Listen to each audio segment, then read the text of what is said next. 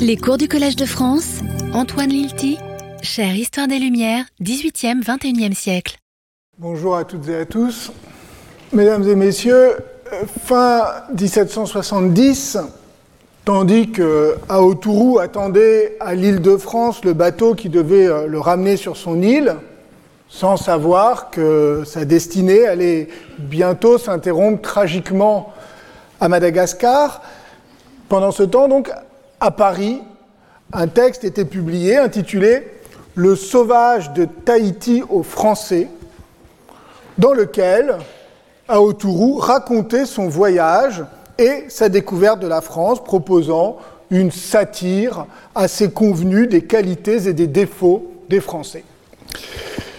Il se moquait de leur curiosité superficielle et de leur générosité sans conséquence, le tout dans un style galant et mondain, caractéristique des amusements littéraires de l'époque. Bien sûr, personne n'était dupe. La stratégie rhétorique consistant à faire parler un autochtone exotique pour faire euh, la leçon aux Français tout en souriant était désormais trop bien connue. Le texte était en réalité l'œuvre d'un écrivain Nicolas, Nicolas de la Dixmérie, polygraphe assez prolifique, admirateur de Voltaire, auteur de contes, d'essais littéraires, d'éloges de grands écrivains, qui n'avait ni le talent de Montesquieu, ni la profondeur de Rousseau. Le sauvage de Tahiti aux Français marquait néanmoins l'entrée d'Aotourou dans la littérature française et plus largement européenne, d'autant qu'au même moment, Bougainville publiait le récit de son voyage autour du monde. Si le récit, euh, de, le texte de Bricaire de la Dixmérie a connu un petit succès en 1770, il fut par la suite largement oublié. En revanche, un autre texte a connu un sort inverse. Alors qu'il n'avait été lu que de quelques personnes au moment de sa rédaction, il est devenu par la suite un classique de la littérature du XVIIIe siècle, un texte emblématique de la façon dont la rencontre avec Tahiti a nourri la réflexion des philosophes européens et a profondément travaillé la culture des Lumières. Ce texte, bien sûr, vous l'avez déjà reconnu, c'est celui avec lequel j'avais ouvert ce cours début janvier, c'est le supplément au voyage de Bougainville de Denis Diderot. C'est un texte qui est tellement important, tellement complexe, tellement truffé de pièges, si difficile à interpréter que nous pourrions y passer plusieurs séances, mais je vais au moins lui en, consacrer, une aujourd'hui, avant de me pencher la semaine prochaine sur des fictions moins célèbres qui ont elles aussi contribué à fixer la fable de Tahiti dans l'imaginaire européen du XVIIIe siècle. Alors, sur un pan euh, pratique, euh, je vous signale qu'il existe aujourd'hui euh, plusieurs bonnes éditions du supplément voyage de Bougainville de Diderot. Il y a l'édition savante de référence qui se trouve au tome 12 des œuvres complètes de Diderot chez Hermann, une vaste entreprise éditoriale qui dure depuis euh, plusieurs décennies, qui n'est pas encore achevée. Et puis, euh, parmi les nombreuses éditions de poche que vous pouvez, euh, que vous pouvez acquérir, je vous suggère celle de Michel Delon en folio classique, publiée en 2002, très bien faite. Alors commençons par un, rapide rappel. Diderot a écrit, je vous l'avais dit, le supplément Voyage de Bougainville à la demande de son ami Grimm, d'abord comme une recension du voyage autour du monde de Bougainville, puis il l'a repris en 1772 pour en faire un texte plus long, autonome, qui fut publié en quatre parties dans la correspondance littéraire, cette gazette manuscrite dans laquelle Diderot avait l'habitude de faire paraître ses textes les plus audacieux. Quand je dis publier, quand je dis faire paraître, il faut préciser que la correspondance littéraire n'est élue que par un nombre restreint de, souscripteurs, essentiellement, même exclusivement hors de France. Le texte a donc certainement été peu connu avant sa première véritable publication en 1796 sous la Révolution dans un recueil comportant des textes de plusieurs auteurs intitulé Opuscule philosophique et littéraire. Le supplément Voyage de Bougainville se présente comme un dialogue entre deux personnages, A et B, qui lisent ensemble et commentent des chapitres inédits du voyage de Bougainville. Le texte est donc composé, il faut bien avoir ça en tête pour comprendre ce qui va suivre, de trois morceaux entremêlés.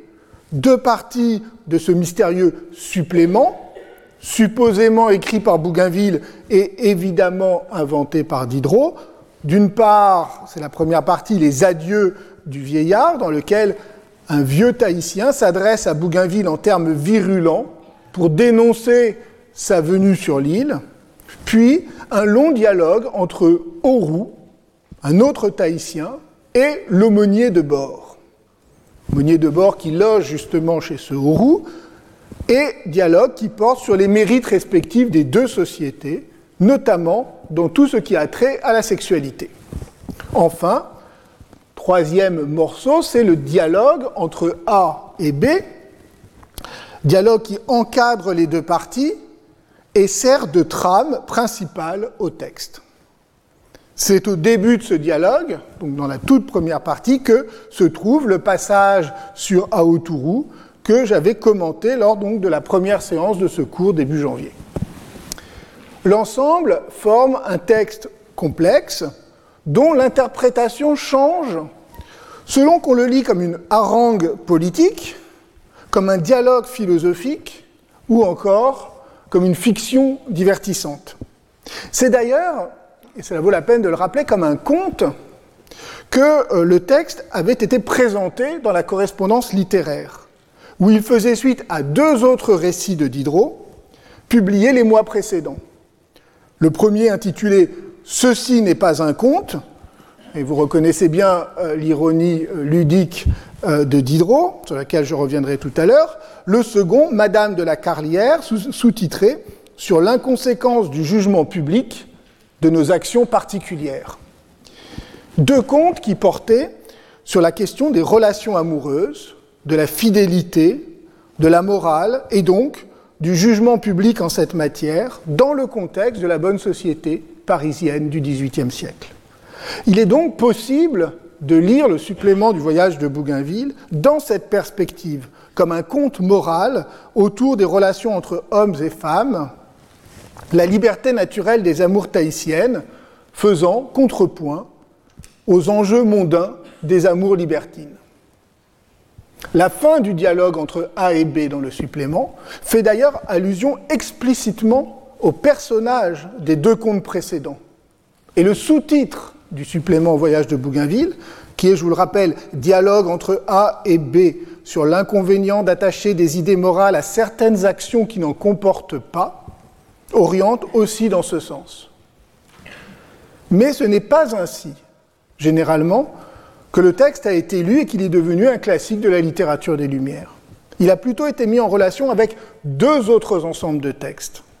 D'une part, ce que l'on peut appeler la tradition proto-anthropologique qui traverse la philosophie et la littérature française du, siècle, du XVIe siècle au XVIIIe siècle, dans laquelle les écrivains européens se confrontent à la question de la diversité et de l'altérité, faisant souvent de cette découverte des sociétés éloignées un outil critique et réflexif à l'égard de leur propre société.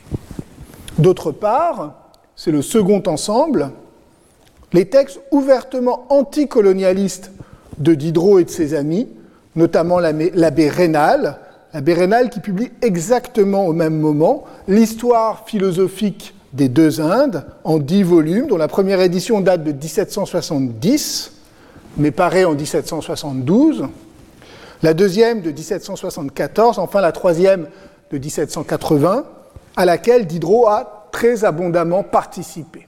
Vous voyez qu'on est, ce sont des textes exactement contemporains. La consécration euh, du supplément au voyage de Bougainville dans la littérature française, dans l'histoire littéraire, commence dans les années 1930 et plus précisément en 1935, lorsque Gilbert Chinard publie la première édition séparée du supplément au voyage de Bougainville, donc en 1935. Et il le fait à partir d'un manuscrit plus long que celui qui était connu, c'est-à-dire plus long que celui de la correspondance littéraire, un manuscrit découvert à Leningrad. Alors au cas où vous vous demanderiez ce que ce euh, euh, manuscrit faisait à Leningrad, je vous rappelle donc que Catherine II avait acheté la bibliothèque de Diderot et que ses livres et ses manuscrits, après sa mort, sont donc partis euh, à l'époque à Saint-Pétersbourg. Alors qui était Gilbert Chinard?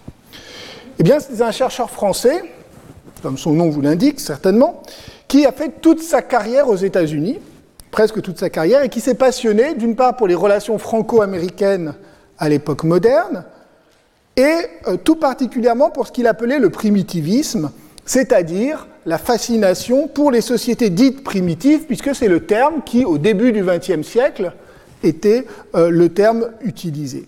En 1911 et 1936, euh, Chinard publia sa grande étude sur l'exotisme américain dans la pensée française, d'abord au XVIe siècle, puis, deuxième volume, au XVIIe et au XVIIIe siècle. Selon Chinard, la découverte de l'Amérique, et notamment la découverte des sociétés sauvages, avait provoqué chez les auteurs européens une réflexion qu'il appelle antisociale, ce sont ces mots, c'est-à-dire une critique de la société européenne et plus généralement des contraintes des sociétés civilisées, ainsi qu'un éloge de la nature, mouvement qui connaît, d'après Chinard, son apogée, évidemment avec Rousseau et le discours sur les origines de l'inégalité. Et c'est d'ailleurs sous le titre, vous le voyez ici, enfin l'image est assez peu lisible, mais vous voyez que c'est sous le titre général de Contribution à une histoire du primitivisme que Chinard, en 1935, donc, donne une édition du supplément Voyage de Bougainville qui fut longtemps l'édition de référence pourvue d'une large préface et d'un dossier documentaire. Si bien, pour ne vous donner qu'un exemple, qu'en 1955, lorsque Claude Lévi-Strauss, dans Triste Tropique, évoque Diderot, il en fait une lecture qui reste très tributaire de Chinard. D'autant plus qu'il connaissait bien Chinard pour l'avoir connu à New York pendant la guerre. Pour Lévi-Strauss, Diderot était donc le vrai primitiviste, coupable d'avoir idéalisé naïvement les Tahitiens, en se contentant d'inverser le sens du progrès, là où Rousseau, en revanche, avait su s'abstraire de cette idéalisation pour proposer une véritable réflexion anthropologique. Comme vous le savez sans doute, Lévi-Strauss fait en effet du citoyen de Genève le fondateur des sciences humaines, titre d'un de ses articles, non pas pour sa théorie du bon sauvage, mais tout au contraire, pour sa mise à distance critique des récits romancés des voyageurs et pour son objectivation radicale du sujet européen. Diderot, à l'inverse, était écarté de façon avec assez négligemment. Puis, à partir des années 1960 et 1970, le supplément a suscité une nouvelle attention et de nouvelles lectures. D'une part, le texte apparaissait comme un texte libertaire, faisant l'apologie de la liberté sexuelle contre l'hypocrisie de la morale sexuelle occidentale. On mettait alors en avant le rejet des normes en matière de sexualité, la critique de l'hypocrisie de la morale bourgeoise, c'était toujours, au fond, la ligne primitiviste, mais repeinte, désormais, aux couleurs de la libération des mœurs et de la contestation de la famille traditionnelle. À côté de Rousseau, Diderot apparaissait maintenant comme la face plus joyeuse, plus libérée, plus utopique des Lumières. Son bon sauvage n'était pas un, homme des bois farouche, soucieux avant tout de liberté, mais un Tahitien aimable, ami du plaisir, qui renvoyait l'aumônier à ses contradictions, mais aussi à la vérité de son désir. C'est la fameuse scène où l'aumônier, tout en s'écriant chaque soir Mais mon État, mais ma religion, finit tout de même par coucher successivement avec les trois filles d'Orou, puis le dernier soir avec son épouse, à la grande joie du maître de maison. Parallèlement, Un autre aspect du texte de Diderot attirait de plus en plus l'attention, c'était la dimension anticolonialiste, telle qu'elle s'exprime notamment avec beaucoup d'éloquence et de force dans la harangue du vieillard tahitien. Celle-ci contient des passages d'une grande virulence à l'égard des ambitions dominatrices des Européens, accusés de venir perturber une société heureuse, d'apporter la violence, la division, des savoirs et des besoins inutiles, des passions honteuses, mais aussi des maladies. Je cite ce passage, Nous ne connaissions qu'une maladie, celle à laquelle l'homme, l'animal et la plante ont été condamnés, la vieillesse, et tu nous en as apporté une autre, tu as infecté notre sang. Le vieillard termine en souhaitant le naufrage des voyageurs, puissent les mères coupables qui t'ont épargné dans ton voyage s'absoudre et nous venger en t'engloutissant avant ton retour.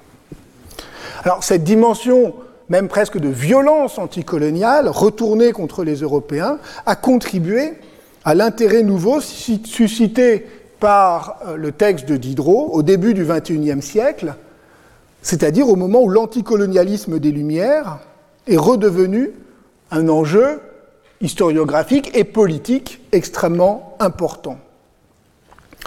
Les adieux du voyage du vieillard tahitien font en effet écho, je le disais tout à l'heure, au texte que Diderot a rédigé dans, dans les mêmes années pour Rénal. Par exemple, là où le vieillard s'écrit Pleurez, malheureux tahitien, pleurez, eh bien on trouve un texte très proche dans l'histoire des deux Indes, un texte rédigé par Diderot, qui s'adresse cette fois aux Hottentots et écrit Fuyez, malheureux Hottentots, fuyez, enfoncez-vous dans vos forêts. Les bêtes féroces qui les habitent sont moins redoutables que les monstres sous l'empire desquels vous allez tomber. Le tigre vous déchirera peut-être, mais il ne vous ôtera que la vie. L'autre, c'est-à-dire l'Européen, l'autre vous ravira l'innocence et la liberté. Oui, si vous vous en sentez le courage, prenez vos haches, tendez vos, arcs, faites pleuvoir sur ces étrangers vos flèches empoisonnées. Or, contrairement à l'impression que cette lecture peut vous donner, en réalité, ces textes de l'histoire philosophique des deux Indes, ces extraits rédigés euh, par Diderot, sont plus difficiles à interpréter qu'il n'y paraît. Dans un texte important, intitulé de façon très explicite Enlightenment Against Empire, donc les Lumières contre l'Empire, l'historien et politiste Sankar Moutou a fait de Diderot une figure majeure de l'anti-impérialisme des Lumières. Un anti-impérialisme qui ne repose pas sur un individualisme libéral ou un universalisme abstrait, mais sur la conception de l'individu comme être culturel et sur l'égale dignité des cultures. C'est pourquoi le passage par le supplément Voyage de Bougainville est important pour comprendre le fondement de l'anticolonialisme tel qu'il se déploie dans l'histoire des deux Indes. Il permet d'ancrer dans la réflexion sur la spécificité et l'irréductibilité des cultures le rejet des formes de domination coloniale. Alors, c'est un argument qui peut paraître euh, subtil, mais qui en réalité est très important parce qu'il signifie, d'une part, qu'il existe des lumières hostiles à l'impérialisme colonial, mais aussi que cette résistance ne se fait pas nécessairement au nom du droit naturel des individus, selon la logique classique, ou au nom de la raison abstraite, mais au nom de la découverte anthropologique de la dimension culturelle de l'humanité et de la diversité irréductible des cultures. La difficulté, c'est que l'anticolonialisme de Diderot, y compris dans l'histoire philosophique des deux Indes, n'est pas aussi univoque, aussi univoque pardon, qu'on pourrait le croire. Bien sûr, plusieurs textes sont très éloquents et très radicaux. Celui que je viens de citer, ou encore un autre très célèbre qui appelle de ses voeux l'apparition d'un Spartacus noir, vengeur du Nouveau Monde. Mais ces textes qui dénoncent les abus de la colonisation et les horreurs de l'esclavage n'étaient pas destinés à susciter une révolte des colonisés ou des esclaves, mais a appelé les élites coloniales à la réforme. L'ouvrage de Rénal est en effet un ouvrage composite entrepris à l'origine comme une véritable encyclopédie coloniale à la demande des milieux négociants. Alors, si Rénal et Diderot ont réussi à le transformer progressivement au gré des éditions en texte subversif, ils gardent néanmoins un horizon qui est celui d'une réforme modérée de la colonisation, comme l'avait déjà montré Michel Duché dans son grand livre sur l'anthropologie des Lumières. L'idéal défendu par Rénal et Diderot serait celui d'une douce colonisation, fondée non plus sur la violence et l'ambition missionnaire, comme celle des Hollandais avec les Hottentots, mais sur le commerce et l'exemple civilisateur d'Européens bienveillants et amicaux. Cette tension entre l'anti-impérialisme et la douce colonisation ne tient pas seulement au patchwork textuel qu'est l'histoire philosophique des deux Indes, mais aussi aux ambiguïtés propres de Diderot. Ce débat a eu pour conséquence de déplacer la question, qui ne porte plus seulement désormais sur le contenu ou la radicalité des propos tenus par Diderot ou par ses personnages, mais sur l'articulation, d'une part, entre anticolonialisme et relativisme culturel, et d'autre part, sur la place attribuée à la parole non européenne dans ces textes. Quel est le statut de personnages comme le vieillard ou Aurou, qui sont censés, dans les textes écrits par des auteurs européens, porter une parole critique de la colonisation? En termes plus savants, quel est le statut épistémologique, littéraire et politique de cette critique sauvage dans la philosophie européenne des Lumières? Le supplément doit alors être lu à la lumière, si on peut dire, d'un ensemble de textes qui, depuis le XVIe siècle, font entendre ou prétendent faire entendre la voix des autochtones et qui trouvent son point de départ chez Montaigne. Chacun connaît le texte des essais consacrés aux cannibales qui se trouve dans le livre 1 des essais et qui fut donc publié en 1580. On l'associe souvent à un autre texte, les Coches, publié huit ans plus tard, donc dans le livre 3 des Essais. Ces deux textes ont en commun de porter sur la colonisation de l'Amérique et, notamment dans les Coches, hein, de défendre un jugement extrêmement critique, nourri par la, par la lecture des auteurs espagnols. Vous savez, c'est ce chapitre hein, qui commence euh, par cette phrase célèbre Notre monde vient d'en trouver un autre. Aujourd'hui, c'est uniquement sur le texte euh, des cannibales que je vais euh, m'appuyer, devenu un des textes les plus connus et les plus étudiés euh, de Montaigne, une sorte de passage obligé, lorsqu'il s'agit de retracer l'histoire de la réflexion française sur la diversité humaine, pour citer le titre d'un livre de Zvetan Todorov, publié en 1992. Montaigne utilise donc l'exemple des Tupinambas du Brésil, qui étaient censés représenter la sauvagerie par excellence, notamment à cause de leurs pratiques cannibales, et il les utilise pour proposer une théorie relativiste de la, coutume, théorie résumée par cette célèbre phrase qu'on trouve donc dans l'essai sur les cannibales, chacun appelle barbarie ce qui n'est pas de son usage. Ou encore, dans le même essai, nous les pouvons donc appeler barbares, les cannibales, eu égard aux règles de la raison, mais non eu égard à nous qui les surpassons en toutes sortes de barbarie. Cette dernière phrase, comme l'ensemble du chapitre à vrai dire, montre que Montaigne, contrairement à une légende, ne se contente pas du relativisme sceptique, chacun considère que les autres sont des barbares, mais introduit aussi l'idée d'une raison universelle à l'aune de laquelle mesurer différentes coutumes, celles des Européens aussi bien que celles des Tupinambas. Montaigne évoque euh, les Tupinambas du Brésil à partir des récits de voyage qu'il a pu lire, mais surtout grâce au témoignage d'un homme qui a été à son service pendant une dizaine d'années après avoir participé au Brésil à l'aventure de la France antarctique. Et enfin, troisième source, et c'est le passage le plus célèbre, c'est la rencontre que Montaigne lui-même, dit-il, a fait de trois Toupinambas lors de l'entrée royale de Charles IX à Rouen en 1562. Je cite le début de ce passage qui fait écho, vous allez voir, à nos voyageurs tahitiens. Trois d'entre eux, trois d'entre eux, ignorant combien coûtera un jour à leur repos et à leur bonheur la connaissance des corruptions de Deça, Deça les mers, donc de l'Europe, et que de ce commerce naîtra leur ruine, comme je présuppose qu'elle soit déjà avancée, bien misérable de s'être laissé piper au désir de la nouvelleté et avoir quitté la douceur de leur ciel pour venir voir le nôtre, furent à Rouen autant que le feu roi Charles IX y était.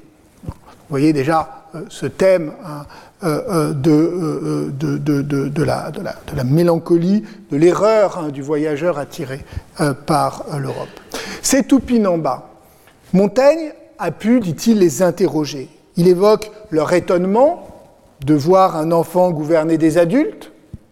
Je rappelle que le roi Charles IX était alors mineur. Et surtout, ils sont choqués par l'étendue des inégalités. Le regard étranger dénaturalise les habitudes politiques et sociales, révèle leurs arbitraires et même leur absurdité. Les sauvages semblent ici plus conformes à la raison et à la justice naturelle que les Européens.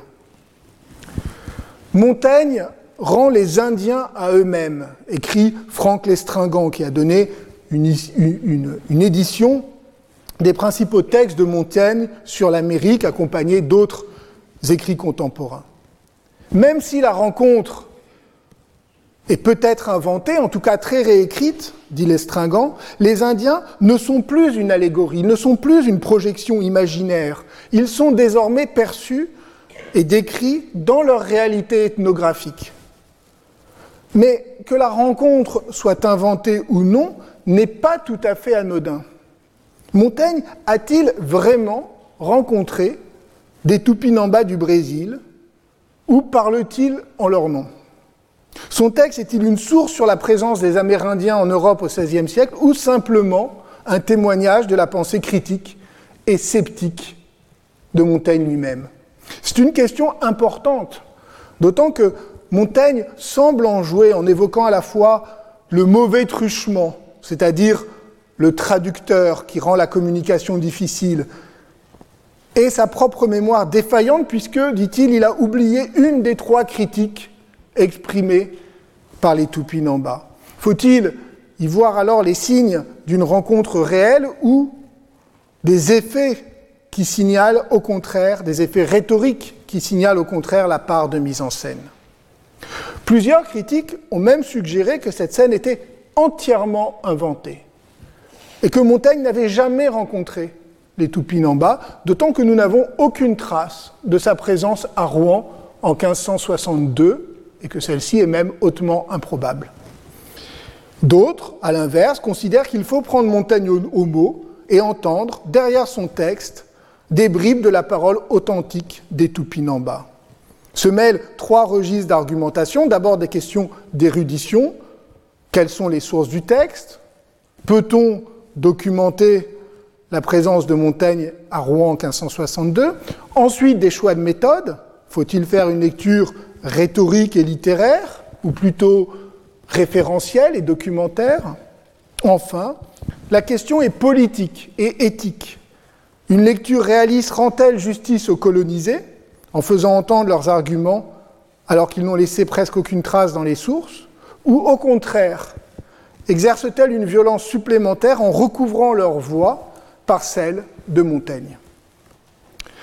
La même question se pose avec un autre texte important, un siècle plus tard, les dialogues du baron de Lahontan avec un sauvage dans l'Amérique, texte qui fournit un jalon essentiel entre Montaigne et Diderot, même si Diderot, bien sûr, connaissait parfaitement Montaigne et le cite souvent. Le baron de Lahontan était un noble du sud de la France dont on sait peu de choses, si ce n'est qu'il a passé dix ans en Nouvelle-France, donc au Canada, entre 1683 et 1693, qu'il a exploré toute la région des Grands Lacs, qu'en 1703, il a publié Les Nouveaux Voyages dans l'Amérique, puis en 1704, des dialogues avec un sauvage qui se présentent sous la forme d'un dialogue entre donc un dénommé Adario, sauvage philosophe qui défend l'idéal de la liberté naturelle contre la corruption et l'hypocrisie des Européens, en des termes qui annoncent les passages les plus cinglants du supplément Voyage de Bougainville. Alors, je ne m'arrête pas aujourd'hui sur ce texte important, je vous signale simplement qu'il a été euh, lu, cité, commenté euh, tout au long du XVIIIe siècle et que euh, Diderot l'admirait beaucoup. Mais simplement, ce que je signale ici, c'est le désaccord persistant des chercheurs. Alors même que Laontan présente ces dialogues comme authentiques, la quasi-totalité des historiens y voient un jeu littéraire une fiction rhétorique permettant de mettre dans la bouche d'un autochtone les idées les plus radicales des Lumières, et notamment la critique du christianisme. La chercheuse américaine Doris Garaway estime même que cette fiction, chez Laontan comme chez Diderot, aboutit paradoxalement, et malgré toutes les bonnes intentions, à supposer le consentement des colonisés à une autre forme de domination, cette fois fondée sur la raison, la civilisation et le commerce, en leur faisant tenir le discours rationaliste et universaliste des Lumières, qui, tout critique qu'il fût, n'était peut-être pas le leur. Il existe toutefois un courant incarné par l'historienne canadienne Barbara Alisman et par l'anthropologue euh, David Graeber, décédé en 2020, pour euh, l'anthropologue David Graeber, qui considère que les dialogues sont authentiques. C'est une position très marginale, mais enfin, elle, est intéressante dans son affirmation, et qu'elles font entendre la voix d'un chef huron, Candiaronc, que Laontan avait rencontré, et avec qui il a eu ces, longs, dialogues. Donc dans un, article, puis dans un livre coécrit avec l'archéologue David Wengro, qui propose rien de moins qu'une nouvelle histoire de l'humanité, Greber a proposé de restituer l'importance de Kondiarank, philosophe autochtone dont la pensée aurait profondément influencé la philosophie des Lumières. Comme vous le voyez, euh, l'enjeu est essentiel car il porte sur les liens entre les Lumières et les traditions intellectuelles non européennes. Laontan est-il le porte-voix d'une critique authentiquement autochtone de l'impérialisme européen Ou Adario est-il un personnage fictif permettant à Laontan d'exprimer librement une autocritique interne à la pensée européenne en jouant d'une convention littéraire bien établie Toutefois, comme l'a remarqué justement David Bell dans une recension du livre de Greber, cette thèse thèse de Graeber est pour le moment insuffisamment étayée. Elle est davantage une affirmation politique qu'une démonstration scientifique. Alors c'est une question qui traverse toute la littérature euh, de, ce type. Euh, l'historien euh, Carlo Ginzburg, en se penchant sur un autre texte, celui du jésuite Claude Le Gobien, a montré, hein, dans une analyse très serrée, que un texte euh, euh, du, chef d'une révolte locale qui s'appelle Urao, qui a toujours été considéré comme un pur moment de rhétorique, euh, pouvait en, réalité hein, faire entendre quelque chose de la voix des colonisés. Vous voyez, c'est un débat qui est un débat à la fois épistémologique et éthico-politique euh, absolument essentiel sur la question du statut de euh, ces voix autochtones dans, euh, lorsque on leur fait porter, lorsque les écrivains européens leur font porter le poids de la critique de l'Europe. Avec Diderot, d'une certaine manière, les choses sont plus claires. Comme nous l'avons vu début janvier, dans la première séance de secours, Diderot ne fait pas semblant d'attribuer ses discours à Autourou, dont il révoque le témoignage sous prétexte que celui-ci n'avait pas les moyens de comprendre euh, ce qu'il découvrait. Il ne fait aucun doute que Oru est un personnage de fiction. que les discours qu'il tient à l'aumônier sont inventés par Diderot et qu'ils n'ont qu'un rapport lointain avec la réalité tahitienne. D'ailleurs, si l'on en doutait, Diderot se charge de nous le rappeler. Un des interlocuteurs juge le discours d'Aurou admirable, mais un peu modelé à l'européenne. Un peu plus tôt, à propos des adieux du vieillard, le même disait Ce discours me paraît véhément, mais à travers je ne sais quoi d'abrupt et de sauvage, il me semble retrouver des idées et des tournures européennes. Pourtant, les choses sont plus complexes et le supplément ne s'assume pas totalement comme une pure fiction. Il se présente plutôt comme un démarquage du voyage de Bougainville. Je ne prends qu'un exemple, et eh bien justement le personnage du vieillard, celui qui tient donc ce discours très virulent au début euh, euh, du, texte, n'est pas une invention de Diderot, il se trouve bien dans le récit de Bougainville, simplement dans le récit de Bougainville, il est euh, totalement muet, hein, il ne dit rien, sans qu'on sache si ce silence marque ou non de la réprobation. Diderot s'est appuyé sur ce personnage pour fictionner, au fond, un élément du réel. Et on ne peut que regretter le fait que Diderot ne connaissait pas l'épisode du discours de Paotou contre les Espagnols que nous avons commenté la semaine dernière, hein, car on peut imaginer l'usage qu'il en aurait fait. En ce sens, la fiction est très différente chez Diderot de ce qu'elle est chez Rousseau. Dans le discours sur les origines de l'inégalité, ce dernier produit une fiction théorique de l'idée de nature. Il ne prétend pas décrire un monde sauvage réel sur la base de témoignages historiques, géographiques ou ethnographiques, ce qui le conduit d'ailleurs à disqualifier les récits des voyageurs. On connaît sa célèbre déclaration Commençons donc par écarter tous les faits, car ils ne touchent point à la question. Il ne faut pas prendre les recherches dans lesquelles on peut entrer sur ce sujet pour des vérités historiques, mais seulement pour des raisonnements hypothétiques et conditionnels. L'état de nature, chez Rousseau, est une pure construction théorique, un exercice de pensée. Chez Diderot, en revanche, la société naturelle est décrite dans un jeu ambigu avec cette référence qu'est le récit de Bougainville. C'est donc Tahiti et ce n'est pas Tahiti. Ouru n'est pas à Oturu, mais il n'est pas sans rapport avec lui, ne serait-ce que par les sonorités de son nom. Et de ce point de vue, on peut prendre le titre au sérieux, supplément au voyage de Bougainville. Nous savons, depuis le grand livre de Jacques Derrida, de la grammatologie, que dans la philosophie et la langue du XVIIIe siècle, supplément désigne à la fois ce qui s'ajoute, mais aussi ce qui remplace, ce qui supplée à, ce qui comble un vide, une absence. À Autourou, vous vous en souvenez, n'a pas été pour Diderot capable de comprendre la société européenne. Il n'a donc pas su sortir de lui-même le discours qu'il aurait pu tenir est donc une place libre, vacante. Au récit incomplet de Bougainville, il faut donc suppléer par un texte qui semble parler de la même chose, mais qui laisse toute liberté aux philosophes. C'est toute l'ambiguïté et le jeu même de Diderot sur la notion de fable. Dans le dialogue qui ouvre le livre, a, le personnage A, se moque de l'enthousiasme de B.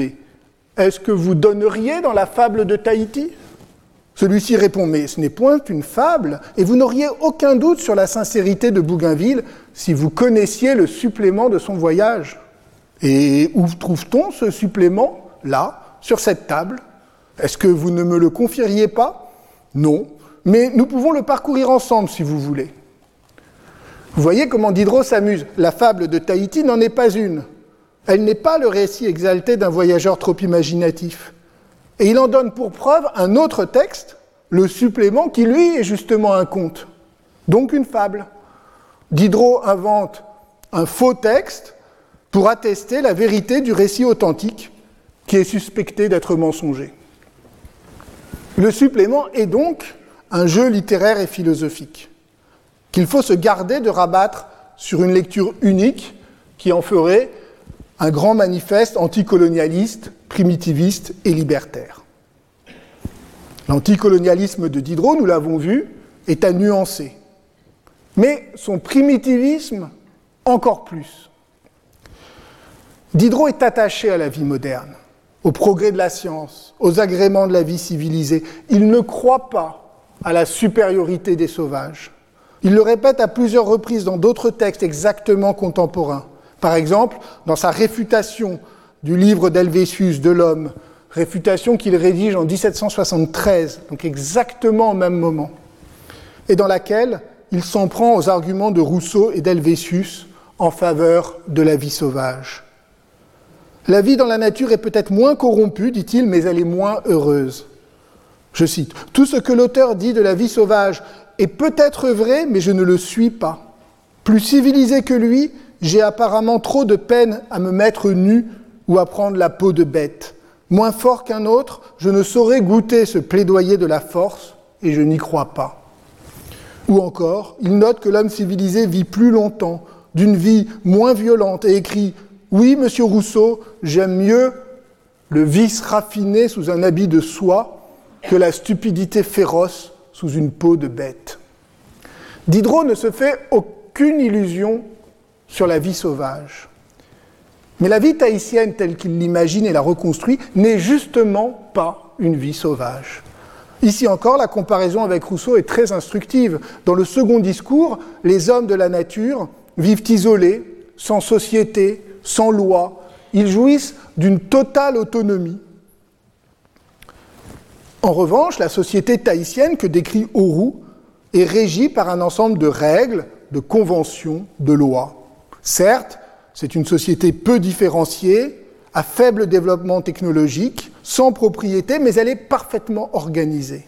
Ce qui caractérise cette société, ce qui la différencie radicalement de la société européenne, c'est que ces normes, ces mœurs sont directement calquées sur ce que Diderot appelle le code de la nature, et qui est en réalité une économie naturelle fondée sur un principe unique, la procréation.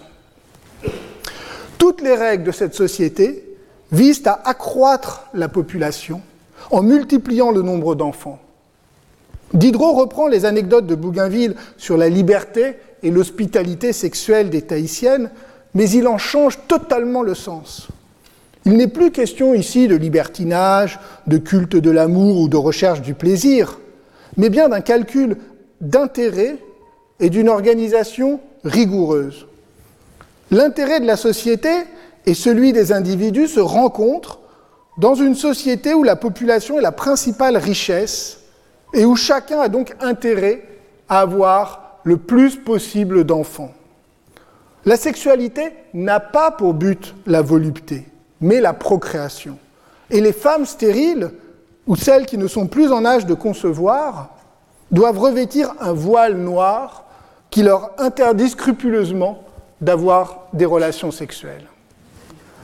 C'est pourquoi la sexualité n'a rien de caché, c'est pourquoi elle est pratiquée en public, sans honte, à la face du ciel et au grand jour, dit le vieillard, parce qu'elle ne vise pas à un plaisir privé, mais à un bonheur public, lié à l'accroissement de la population et donc de la richesse commune. La grande distinction entre vertu privée et publique, qui pollue la vie moderne parce qu'elle entraîne une scission du bonheur privé et de la félicité publique, eh bien, cette scission, cette distinction est harmonieusement résolue. Le philosophe Étienne Tassin, qui avait donné une analyse assez originale du supplément, va jusqu'à dire que la société va jusqu'à dire que euh, la société tahitienne représente le modèle même de l'idéal des Lumières, où tout se passe en public, où il n'y a plus d'écart entre les actions physiques et les jugements moraux, entre le privé et le public. La seule morale est une morale de l'action. Elle consiste à se conformer à l'économie de la nature et notamment à la vérité des corps. Toutefois, en faisant de la nature une norme fondée sur l'impératif de procréation, Diderot imagine un modèle de société il faut bien le dire, assez inquiétant, dans lequel la liberté des individus est soumise à l'intérêt supérieur de l'accroissement démographique, où les femmes qui ne peuvent pas enfanter sont exclues, où l'idée même de liens sentimentaux et affectifs est écartée au profit, d'un seul idéal, produire des enfants beaux et robustes, qui font ainsi à la fois la prospérité et le bonheur de leurs parents. Aurou a toujours le dessus dans son échange avec l'aumônier et n'a pas de mal à lui montrer les absurdités et les hypocrisies de la morale européenne, ce qu'il appelle la fanfaronnade de vertu. Mais, à vrai dire, si on porte un regard critique sur ces arguments, on constate que la société qu'il décrit, loin d'être un paradis naturel, comporte des éléments euh, euh, inquiétants qui découlent de cette valorisation extrême de la natalité. Ainsi, l'inceste dans cette société tahitienne est non seulement autorisé, mais fortement encouragé, surtout entre frères et sœurs, mais aussi entre parents et enfants.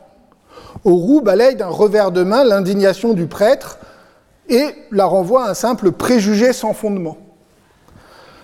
Diderot, ici, reste au fond prisonnier d'un non-dit de l'idéologie des Lumières, comme l'avait remarqué le grand historien de la littérature, Georges Benrekassa, ce non-dit peut prendre plusieurs formes. C'est par exemple l'idéal populationniste et naturaliste que Diderot a rencontré chez les physiocrates, par exemple chez Le Mercier de la Rivière, l'auteur à succès de L'ordre naturel des sociétés, que Diderot a lu avec beaucoup d'admiration, trois ans plus tôt, en 1767, avant de prendre ses distances plus tard avec les physiocrates.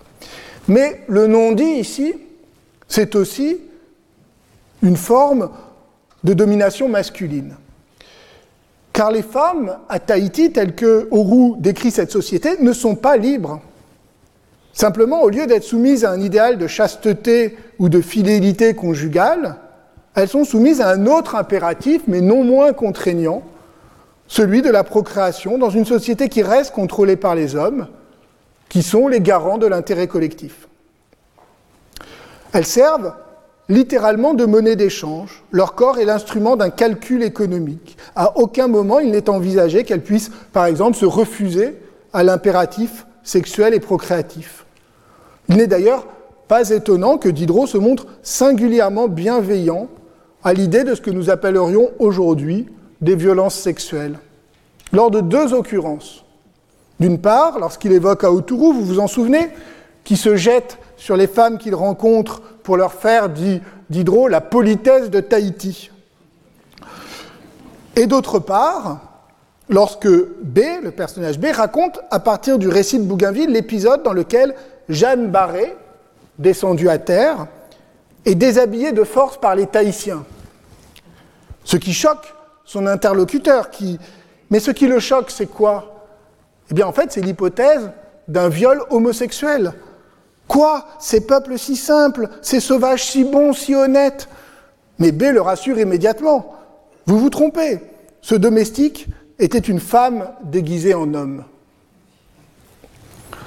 Dans son dialogue avec l'aumônier, Aurou fait état d'un idéal que nous appellerions aujourd'hui eugéniste.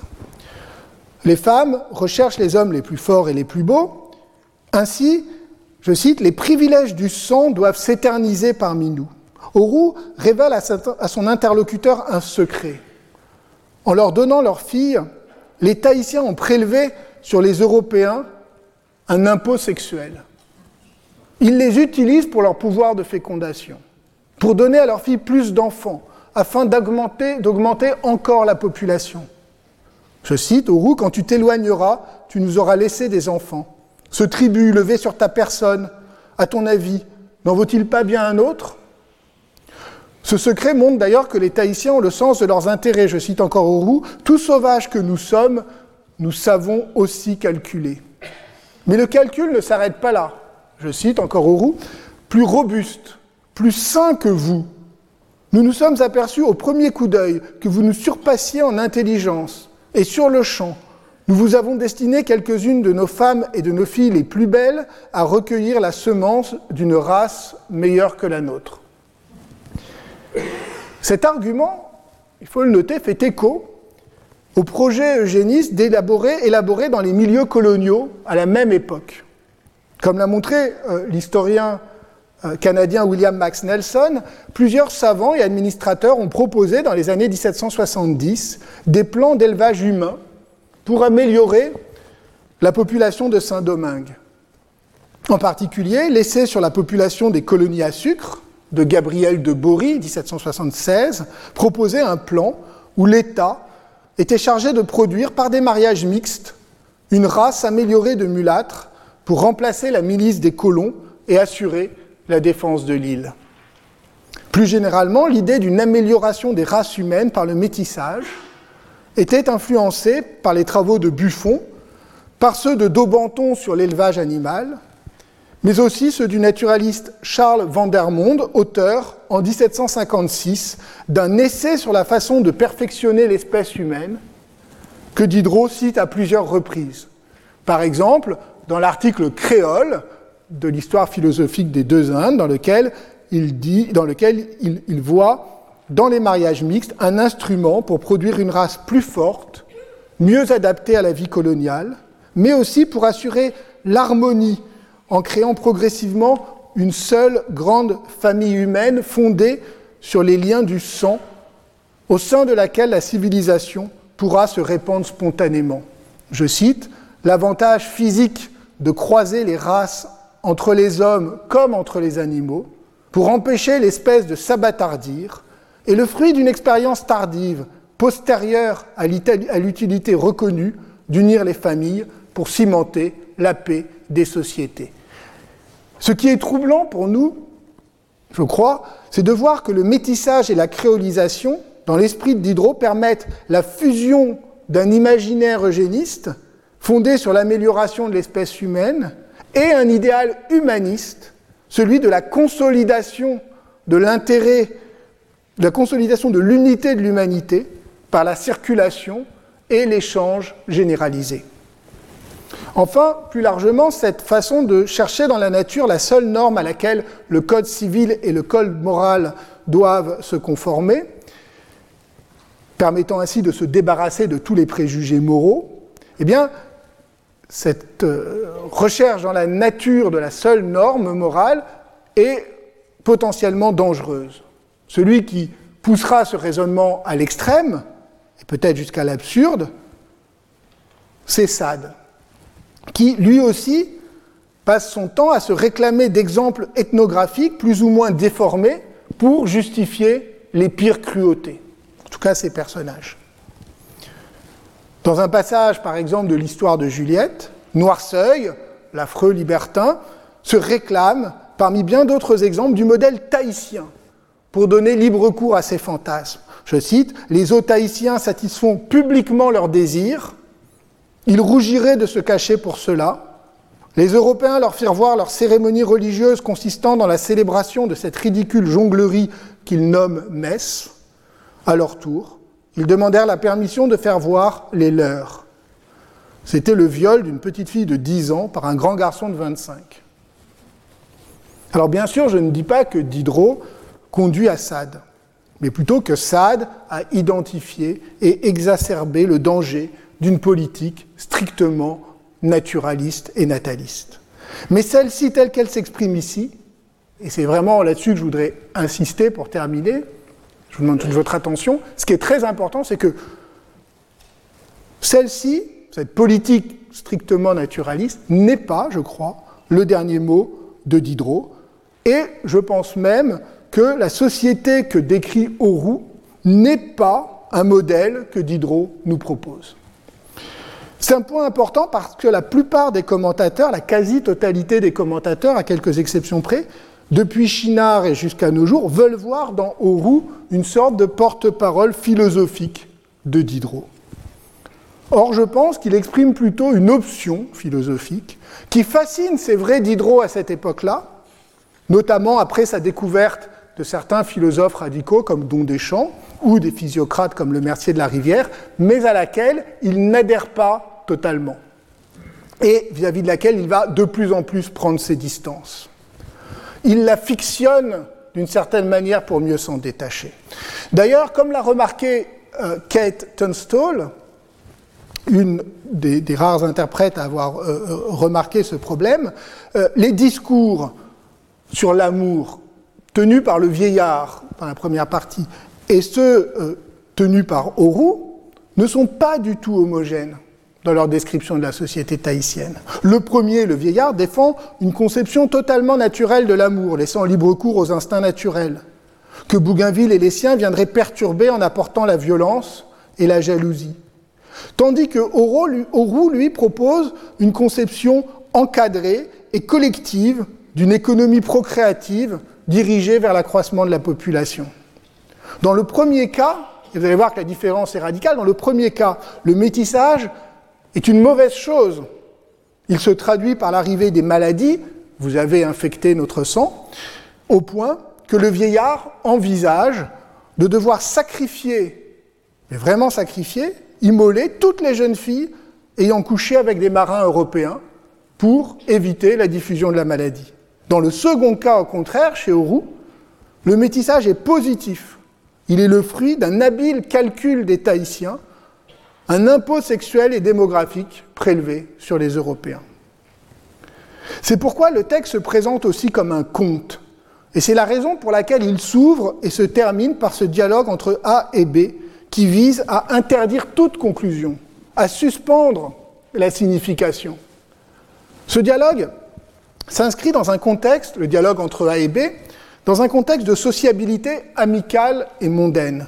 Les deux amis attendent que le temps s'améliore. Et d'ailleurs, le texte s'ouvre par une petite discussion sur euh, le brouillard qui doit se dissiper pour pouvoir aller en promenade avec les dames de la société. Aux deux figures de l'amour sauvage, celui des instincts naturels, le vieillard, et celui de l'intérêt populationniste, vient s'ajouter un troisième modèle, celui de la galanterie et d'un libertinage léger, où le mensonge n'est pas forcément un vice moral, mais plutôt un jeu social qui offre aussi certaines formes de liberté. C'est d'ailleurs ainsi que s'achève le dialogue, lorsque le brouillard semble enfin avoir disparu et qu'il est temps de sortir se promener. Je cite, c'est les derniers mots du texte, Serons-nous libres ce soir de sortir ou de rester? Cela dépendra un peu plus, je crois, des femmes que de nous. Toujours les femmes, on ne saurait pas faire un pas sans les rencontrer à travers son chemin. Et si nous leur lisions l'entretien de l'aumônier et d'Aurou, à votre avis, qu'en dirait-elle? Je n'en sais rien. Et qu'en penserait-elle? Peut-être le contraire de ce qu'elles en diraient. Tous les échanges entre A et B, notamment cette fin, s'ingénient ainsi à brouiller les pistes, à empêcher le lecteur de tirer une conclusion trop simple de ce qui a précédé. Diderot désamorce la radicalité des textes qu'il vient de donner à lire. Il propose un modèle de lecture sceptique qui vise aussi à déniaiser le lecteur. Celui-ci sait bien qu'il vient de lire une fiction, que celle-ci vise à le faire réfléchir de façon critique, sans apporter de modèle. Par exemple, je prends un dernier exemple, Diderot s'amuse à expliquer comment le discours du vieillard a pu être compris des Européens et comment Auroux a pu communiquer avec l'aumônier. Vous savez bien, c'est une question qu'on s'est posée pendant toutes ces séances, mais enfin, comment communiquait-il? Eh bien, Diderot la pose, et voilà la solution qu'il apporte. Il imagine qu'Auroux aurait été l'héritier unique d'une tradition par laquelle l'usage de l'espagnol se serait maintenu pendant des siècles depuis le passage de Mendiana, donc deux siècles plus tôt, et que donc dans la case de Auroux, on continuait depuis deux siècles à parler espagnol. Si bien qu'il aurait pu servir d'interprète en traduisant par écrit le discours du vieillard, et ainsi Bougainville, je cite, en avait une copie à la main tandis que l'otaïtien l'a prononcé. Scène totalement irréaliste et improbable, qui désamorce évidemment le caractère dramatique et le ton virulent du discours lui-même en soulignant son statut fictionnel.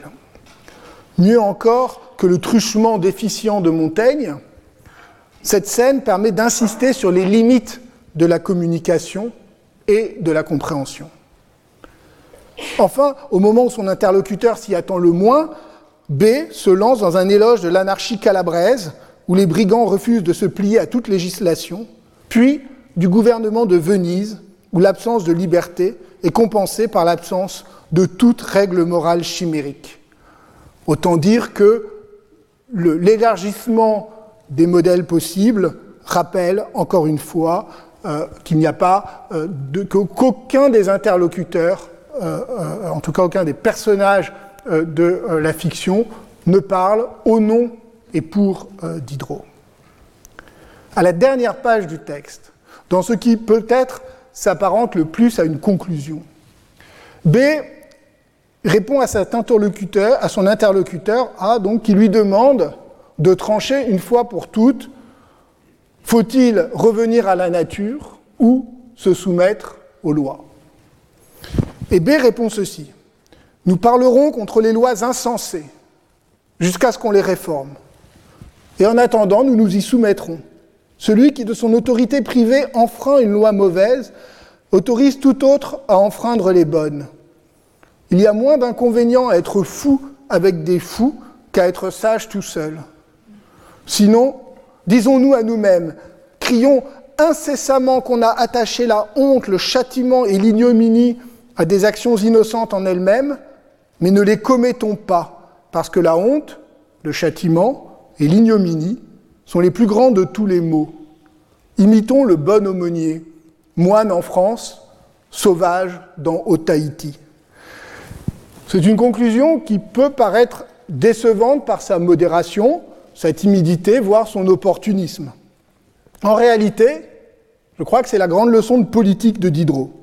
Il faut du courage pour aller contre les mœurs de sa société, mais il y aurait de la folie à les contredire. Ce serait à la fois se mettre en danger inutilement et mettre en péril le principe même des lois. Des lois non respectées, il le dit ailleurs, sont encore pires que de mauvaises lois, car alors la société se dissout. Diderot sait par ailleurs que parler contre les lois insensées n'est pas un geste anodin, surtout dans la société qui est la sienne, où règne partout la censure et l'arbitraire judiciaire. Il a payé pour le savoir quand il a été enfermé à la prison de Vincennes ou quand il a dû terminer l'encyclopédie dans la semi-clandestinité. Ce courage-là, celui qui consiste à écrire contre les lois insensées, à éveiller les consciences, à refuser le dogmatisme, à provoquer le dialogue, il n'y renonce pas. Ce que la subjectivité individuelle perd en se soumettant à la loi commune, même injuste, elle le regagne dans le combat solitaire de l'écrivain qui lutte avec ses propres armes, l'éloquence, la fiction et l'ironie. Je vous remercie. Retrouvez tous les contenus du Collège de France sur www.colège-2-france.fr.